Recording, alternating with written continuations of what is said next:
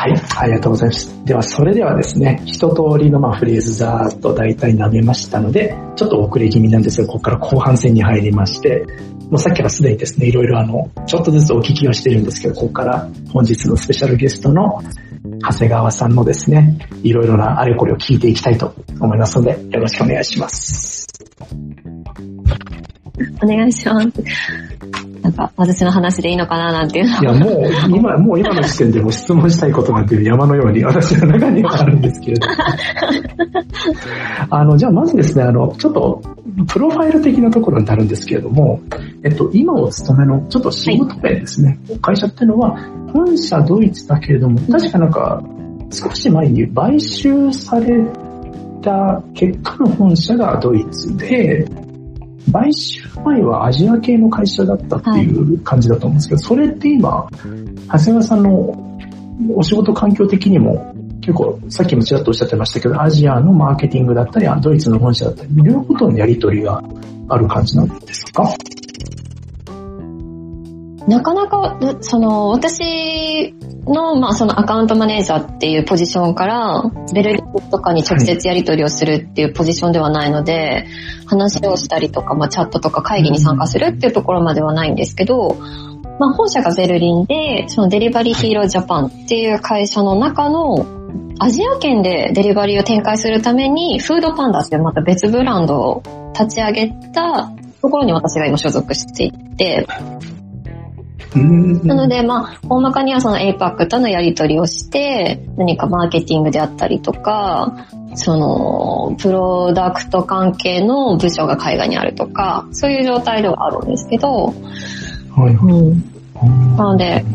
それこそシンガポールの方が会議に入られて、そのシングシングリッシュを久しぶりに聞いたとかって時はありますね。なるほど。はいえー、じゃあやっぱりシングリッシュ経験はかなり役に立ってるってことですね。おそらくなんか、私の、まあ、夫は本当ただその第二言語として英語を習うっていうぐらいなんですけど、シンガポールに一緒に行った時に、ものすごく聞き取りづらいっていうのをずっと言ってて、もうタクシーのおんちゃんから、もう税関通るところも、もうすごい聞きづらくて、なんかもう、自分が学校でやってきたリスニングのテープとか、全く参考にならなかったって言ってましたね。ああ、まあそこですよね。はい。ちなみに2歳から8歳までシンガポールにいらっしゃったってお聞きしたんですけど、そんな長谷川さんからすると、英語の種類として、すいませんね、毎回このネタになるんですけど、アメリカ英語とイギリス英語ってどっちが聞き取りやすいですか？正直私は日本に帰ってきてから実感したのは自分が喋ってたのはイギリス英語だったっていうのが最初の実感だおー、なるほど。それこそ often, often ってもともと言っていて、はいはいはい。で、学校でオフン、オフンって言ってるから、え、オフンってなんだろうみたいな。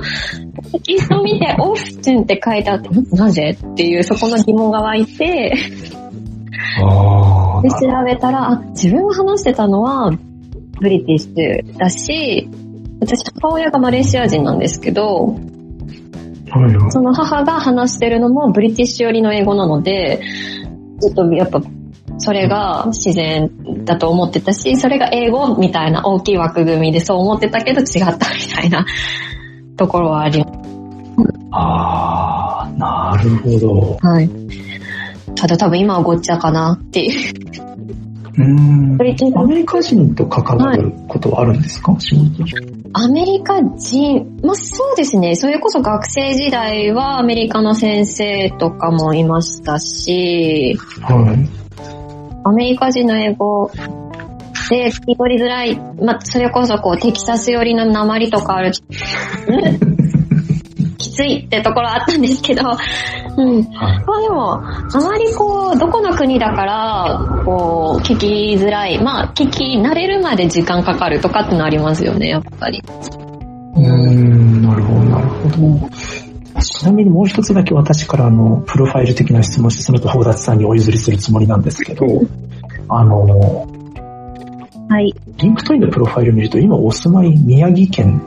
ってなってるんですけども、これって今、本当にまだお住まい宮城県？はい、お住まい宮城です。なるほど。じゃあ、あれですね、長谷川さん、ちょっとこの後もうご本人に譲りますけど、あの、訛りのネタでですね、別のイベントがあの、 LinkedIn 宝達さんが主催してるのあるんで、多分そっちに呼ばれるんじゃないかなと思いつつ、そんな宝達さんにじゃあ次の質問振りたいと思います。その振りはやめてほしかった。英語なんでやめとこうと思ったのに。いや、ただ、ごめんなさい。プロファイル見ててか、実は大学も宮城なんですけどね。そうなんですね。いやもう、いきなりなんちゃらとか。はいはい。地元が福島なので、それこそ高校時代は生でしたね。福島なまりが。その、鉛って英語に影響は出たんですか？いや、出ないように頑張ってたってところありますね。ああ、え、すごいですよね。ご経歴が一番最初英語の先生やられてますよね。あ、そうです本当になんか素人素人というか、専門学校上がりで、何をするべきかみたいなことで迷ってた時にずっと英語しかやってこなかった分、じゃあそろそろうん教えることもやってみようかな、みたいな感じで始めた仕事ではあります。えーえーで、その後、マネージャー職をずっと続けてるんですね。はい。あ、どこもこれ外資系ですか？トラベル？そうですね。一応か、外、その外貨両替も外資ではあって、はい。その後のシェアオフィスも、母体が海外でっていう形で、幸いなんとかこう、英語とつかず離れずの職場に入れてるっていう。いいですね。で、地元の宮城に、今もお住まいで、はい。やっぱり地元愛が強いっていうことで良いですかね。まあ、住みやすいなとはやっぱ思いますね。こう、東京に出張で行ってた時期もあるんですけど、こう、程よく、こう、車でちょっと走れば海があって、山があって、温泉も行けて、みたいな、この環境が今はすごく過ごしやすいなと思ってます。なるほど。やっぱりあれですか？あの、他の地域に出ていくのには抵抗を感じますか？いや、やべ、そこまでではないですけど、やっぱ海、海外行って帰ってきても、あやっぱり宮城過ごしやすいとかって思うことは、今はまだありますね。ね。うん、なるほど。それでいても、グローバルにな、あの、お仕事について、今も普通にやっていけてるってことですもんね。まあ、なんとかかんとかですね。あなんか、そういう、なんだろう、一つのこうモデルケースがあると、グローバルに働きたいけど地元も好きっていう人が私の周りというか、まあ私自身もそうでありたいって思ってるんですけど、やっぱり東京にいないとできないっていうことが結構、まあ外資とか、あの、うん海外とやり取りするっていうなかなか難しかったんで、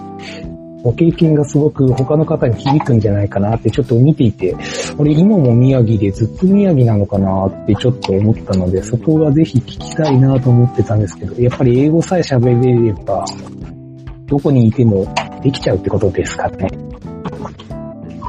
もしかしたらその間口の広さ的にはやっぱり東京に拠点を置いていた方が選択肢という部分では多いかもしれないっていうのは、まあ転職活動したりとかしていて実感はあるんですけど、まあうん。こうやってコロナになって、やっぱリモート OK っていうところで、それこそやっぱ海外、まあ外資はなおさらその、全然リモートでも大丈夫だよ、みたいな 仕事の、まあ形であったりとか、仕事内容であったりとかがあるので、もうそういう意味では、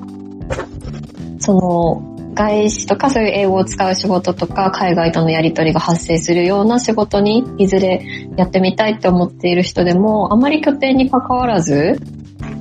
いろんな選択肢が今生まれてるのかなとは思いますね。じじゃあ、素晴らしい。あのぜひ、長谷川様の LinkedIn で、そういった発信をしていっていただいて、はい。当然でしょっていうスタンスの人を増やしていこうとしてるので、もう、リモート大好きなので、なるべく家にいたいっていう。はい。ちょっと、田中さん発信は強要してないです。リクエストです。あの、でも本当に大事なことだと思いますし、や、やれてる人が、やれてるよ、全然コスパ変わらないでっていうところを、こうアウトプットするだけで世間の目って結構変わるのかなって感じるので、はい。あの、長谷川さんが声を上げてくれると仲間が増えていくので、嬉しいですというところで、のぞきさんにお返しします。あありがとうございます。なんとか英語モードに戻っていただいてありがたいです。すみません。続きの鉛ネタの続きは別イベントで、また長谷川さんにお誘いが行くと思いますので、どうぞよろしくお願いします。はい。で、剣持さん、あの、今どんな状況ですかっていうか、喋れるんですかねつい。あ、すいません。あ、もしもし、大丈夫ですか？騒がしいですかねごめんないさい。全然待ってました。大丈夫ですよ。ありがとうございます。えーすみません。すいません全然キラーパスではないんですけど。長谷川さんすいません。はじめまして。遅くなって申し訳ありません。いえ、はじめまして、よろしくお願いします。あ僕もお時間いただいていいですか？どうぞどうぞ。はいありがとうございます。あの、じゃあちょっとフードデリバリーについてちょっとお聞きしたくてですね。あの、大変失礼なんですけど、はい。フード猫とフードパンダがちょっとごちゃになってまして僕。ちょっと以前、あの、フード猫の韓国の方をちょっとあの、お仕事であのご一緒することがありまして、それでちょっと頭に僕残ってるんですけど、っていうのが一つと、また多分全くこう、母体は違うと思うんですが、はい。それとあと、この長谷川さんのお話をお聞きしてから、たまに僕もあのフードデリバリー使うんですけど、使おうと思ったらあのフードパンダさんあの僕の住んでるところで使えなくてですね、カバーしてなくてですね、ちょっと残念だなと思ったので、あの、長谷川さんに何とかしていただけたら嬉しいなっていうのをお願いしたくて、すいません、あの、待ってました。そうですね。とかじゃあまずそのフードネコとのことについてですね。ちょうど私が入社するタイミングの1ヶ月前ぐらいに、まあ、その合併っていう形になりまして、まあ、フードネコとパンダが一緒になりますっていうことで、フードネコっていう名前がなくなってパンダと合体したんですけど、ただ、そのフード猫で展開していたエリアとかが、あの、じゃあパンダとくっついたことによって、うんちゃらかんちゃらっていうところが、実は今ちょっと微妙なところで、もしかしたらそのケンモンさんの住んでらっしゃるところ、まあちょっと、あの、多分、どこら辺でこうざっくりとしたエリアなので教えていただければ、状況がどうなのかなっていうのは面白いと思います。すいません、変なことお願いして。いやもうあ、合併したんですね。そうなんです。合併っていうか、猫とパンダが。そうなんです。そうなのです、猫とパンダが出会ったっていう感じで、ちょっと、はい。ちょうど僕はあの、その猫の方を、猫の方って変ですけど、方はあの、猫の人って言ってますね。そうですか、お付き合いがあった時に、ちょうどあの、日本に進出これから本格的にしてくるという時で、まあ彼女はあの、取締役的なポジションだったんですけれども、ちょっと後のニュースでその、あんまりうまくいかなかったっていうのも、風の噂で聞いたので、でその後にその、フードパンダっていうのもちょっと知って、そのどういうこういきさつで、どういう立ち位置にお互いがいるのかななんていうのをちょっと知りたかったので、あの、よくわかりました。合併、合併して、えー、パンダに統一されたっていうことなんですね。そうですね。なので、まあ、うん。やっぱ多分、そうですね。まあ今って、まあ仙台もそうなんですけど、デリバリー会社がこう続々と日本進出をしていて、かなり、まあ、なんでしょう。いい言い方をすれば熱い業態っていうか、業界になっているとは思うので、まあすごいいろんな、うんあの、せユーザーにとっては選択肢が増えているし、まあ、いいとこを拾い上げていただいて、いろいろ試して使ってもらって、で、各々の状況に応じて、あ、じゃあ今日はユーバー使おう。今日はドア出しにしようかとか、な感じで、あの、できれば一択じゃなくて、様々な選択肢を持ってやってほしいなっていうところがあります。ありがとうございます。でもすごいお得感ありますよね。いろいろあの条件を見たら、こう比較のサイトとかあったんですけど、フードパンダさんのその条件の配達料ですとか、なんか手数料ですとか、その辺見ても全然僕本当に使いたいなと思ってたら、あの、あの、お住まいの地域はって出ちゃったので、あーっぜひて、お聞かせください。はい。お知らせ。ありがとうございます。すいません、くだらない質問で。いや全然とんでもない お返しします、野崎さん。ああ、ありがとうございます。あの、じゃあ今、パフード猫っていう会社はもう完全に存在しないんですね、きっと。そうですね。今もパンダに統一っていう形を取らせていただいているので、はい。ただまあ猫のバッグ使ってらっしゃる方ももしかしたらまだいるのかなと思います。おー、なるほ一応、やっぱりバッグ、ウォールと、と、ちょっと違うのは、うちはバッグこれ必ず使ってくださいねってお話をしないので、ど。へー。もういろんなデリバリー兼用して、ライダーの皆さん頑張ってほしいなっていう感じでうん、なるほど、なるほど。はい。ちなみにその状況で本、ドイツ企業って実は私あまり勤めたことないんですけど、なんかイメージだとドイツ組織、ドイツ企業、ドイツ文化って、なんていうんですか、結構規律が厳しめというか、あの、ルールが全体でルールに従うって、すいません、完全にドイツ人へのステレオタイプなんですけど、なんかそういうイメージがあるんですけど、どどあの、まあ、き比べる対象が、あの、前の会社、アメリカ系の会社とかってお勤めでしたかね？そ、えっ、と、そうですね。ちょっと、いた期間があまりにも短くて、ちょっとあれです。あ、なるほど。でその一つ一つ前の、えっ、と、外貨両替はイギリスだったので、お社風としてはやっり。ぱりこう、国と、国ごとで若干こう違うかなっていうのは、へー。ちなみに私、あの、アメリカ一色の人生なんですけど、イギリスとドイツをなんか簡単に表現するとしたら、どんな特徴があるとか、ご経験上ありますか？今いる会社はやっぱ合理性というか。そういう部分をすごく求められてくるかなとは思ってますね。少しでもなんかちょっとそれ合理的じゃないよねみたいなところが見受けられるとやめようみたいな スパンって急に変わったりとかはするんですけど、これイギリスだと、そうですね。なんか、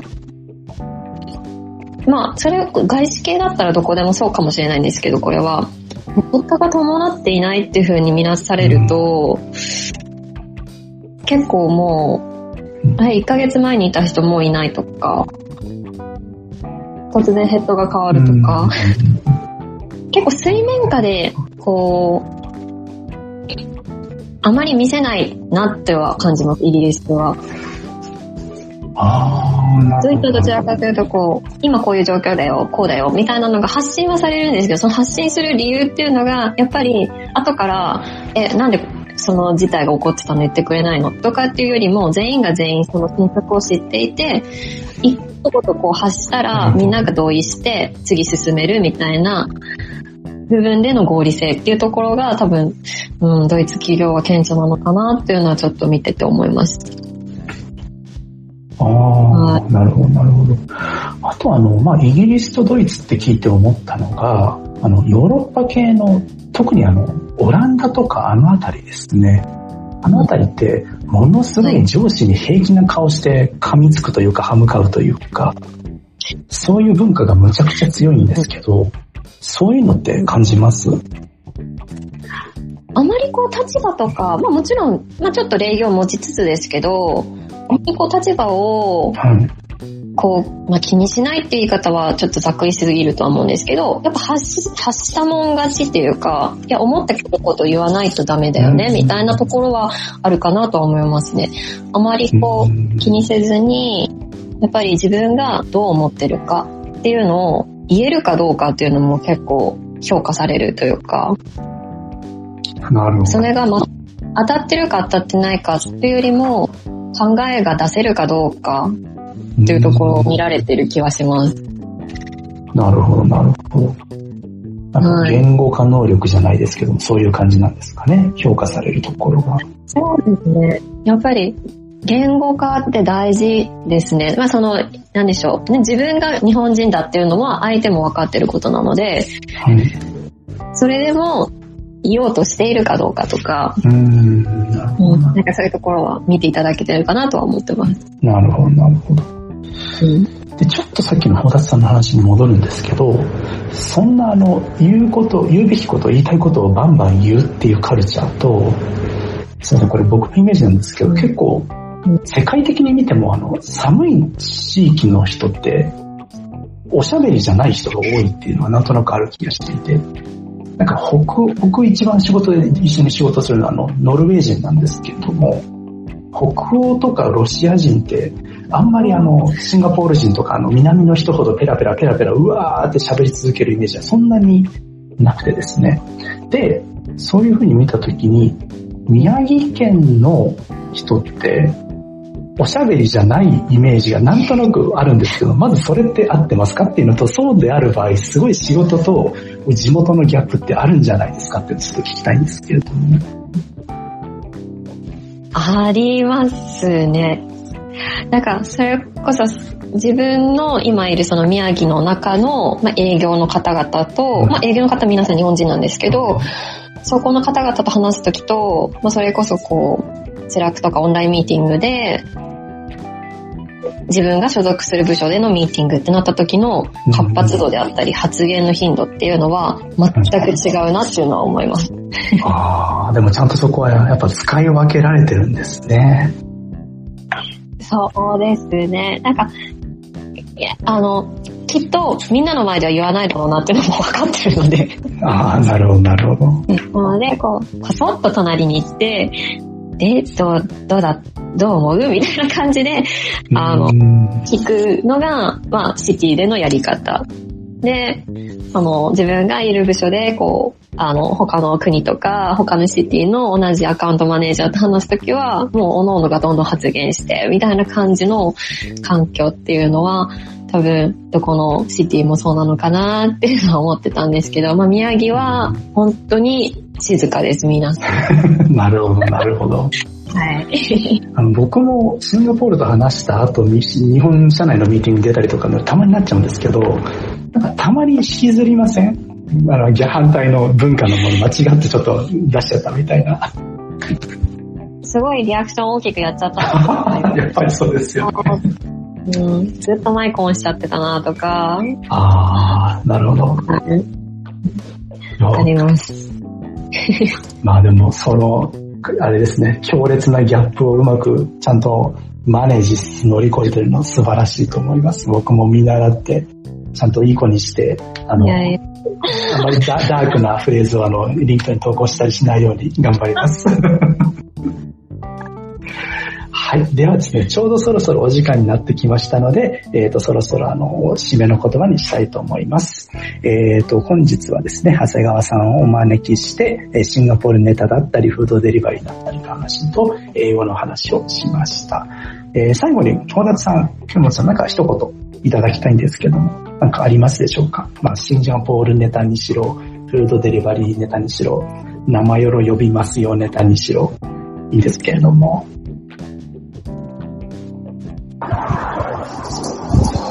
小田さんどうぞ。さんどうぞ。いえいえ、あの、ありがとうございました。あの、ちょっとあの、フードパンダ使いたいなと思います。必要であれば、あの、引っ越します。すごい。いや、あの、都内なんですけど、だできないんですよね。なので、はい、ぜひ使いたい。は最近だったので、はいぜひ行っててください。よろしくお願いします。はい、じゃあ私からは、あのー先ほどお伝えした、まあ、2点ですね。ぜひお願いしたいと思っております。あの1点は、宮城からの、あの、グローバルな働き方っていうところを ぜひ、はい、展開していただいて、仲間を作りたいなっていうのと、あの、野崎さんが先ほどから頭出しを何度かしてくださっている、ちょっと別の企画の方で、ぜひ長谷川さんにはお話を伺いたいなと思っておりますので、そちらでもお願いいたします。今日は本当にありがとうございます。はい。